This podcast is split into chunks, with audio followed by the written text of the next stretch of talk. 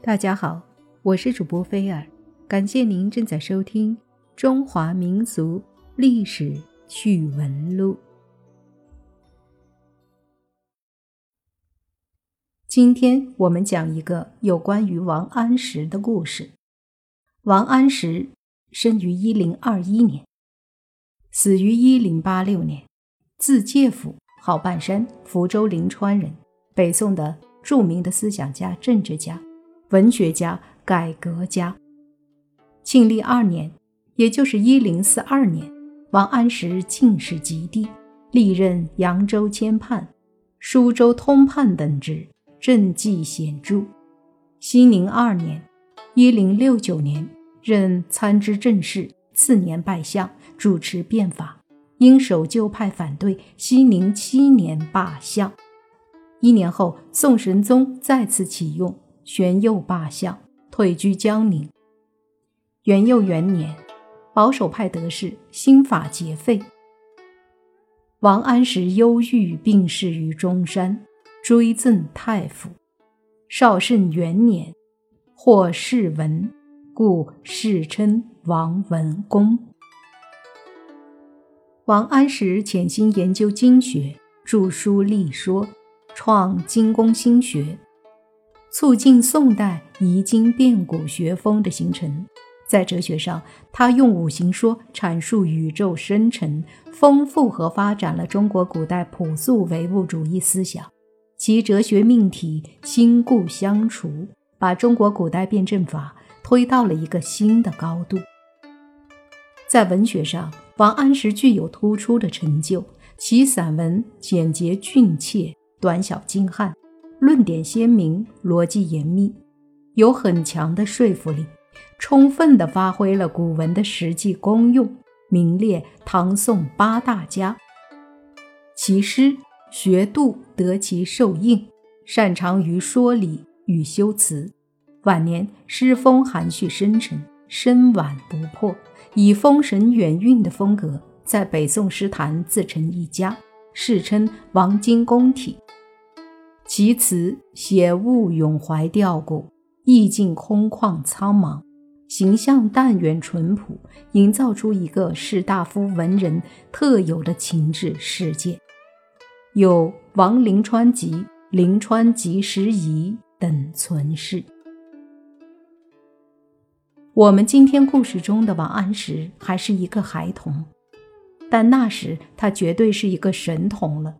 十岁的时候，所有该读的书都读了，家里请来一个又一个的老师，准备了一年的功课，最多一个月，王安石全都学会了。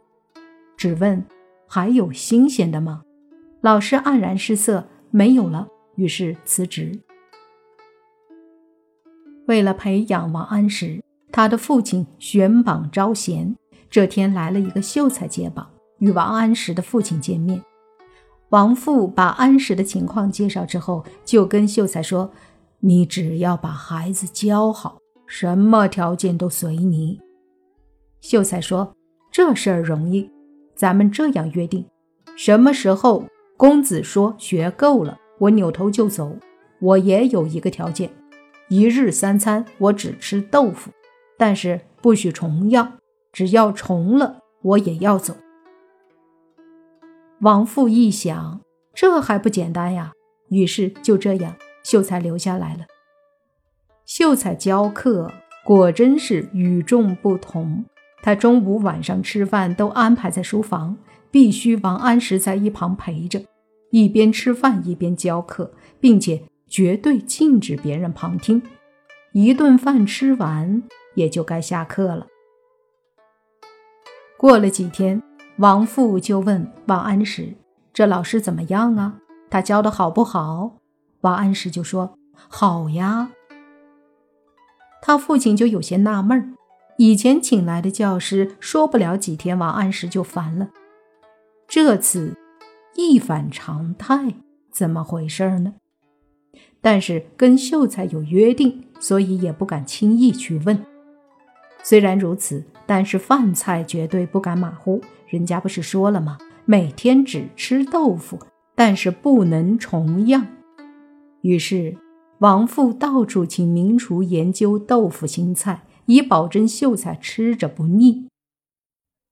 话说，一晃就是一年过去了，王安石学得津津有味儿，秀才吃的也是乐不思蜀。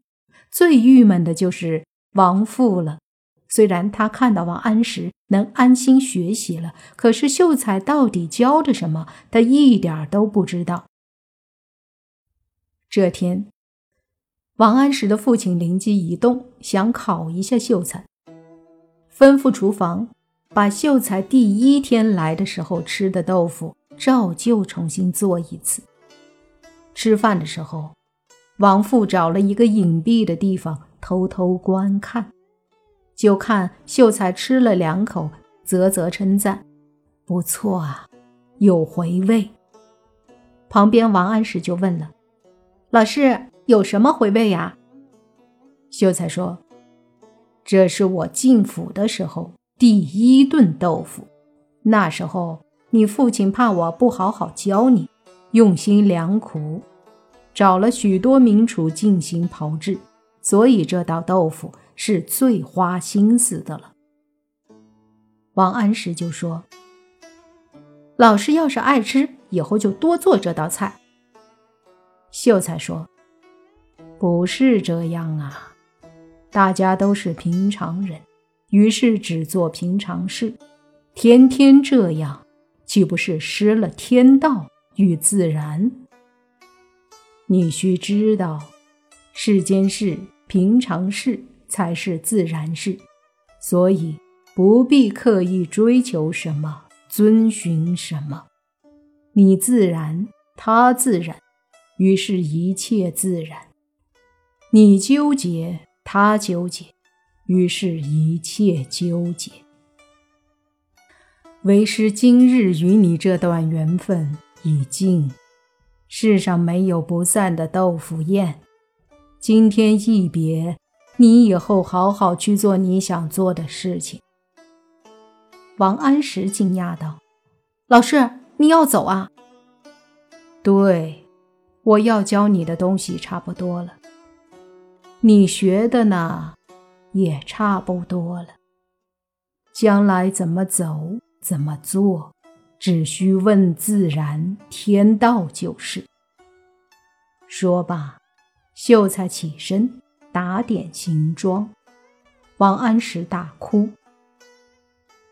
王父赶紧出来。